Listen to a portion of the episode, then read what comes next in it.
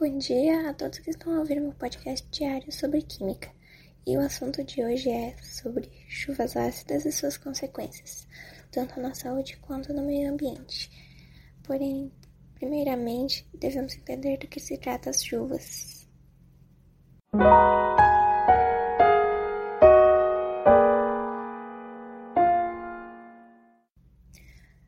As chuvas ácidas se tornam quando a emissão de gases poluentes na atmosfera, como óxidos, ácidos e gases presentes no efeito estufa, liberados principalmente da queima de combustíveis fósseis, grandes queimadas e o desmatamento, que em contato com a chuva se torna ácido. De acordo com especialistas, a chuva ácida tem o pH de mais ou menos 4,5 porém já foram registradas chuvas com pH 2, o mesmo pH do limão e do vinagre.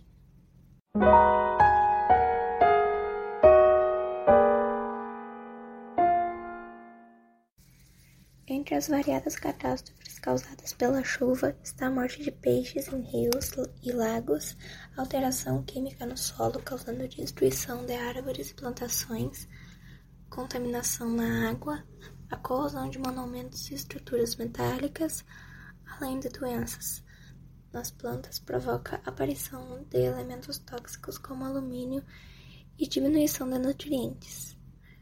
Geralmente essas chuvas causam grandes danos que são perceptíveis visualmente pela cidade, como a corrosão do mármore e calcário nos monumentos e a oxidação de metais em estruturas e automóveis.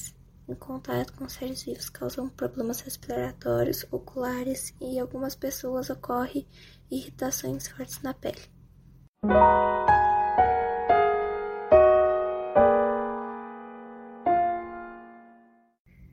Entre os métodos de diminuição dessas chuvas, é o governo procurar jeitos mais baratos e mais renováveis, se eu posso dizer assim, sobre um meio de produzir energia e também as empresas abrindo os olhos para isso, porque causa dano ao meio ambiente e à população.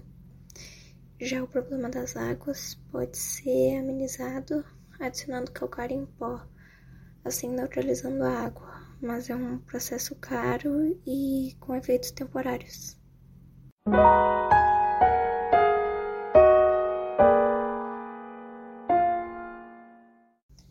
Por hoje eu acredito que seja isso. E lembrando, se quiserem mais informações, indico pesquisarem mais a fundo, pois o tempo é curto e é apenas um resumo para os amantes da química. É isso, espero que tenham se divertido e aprendido algo.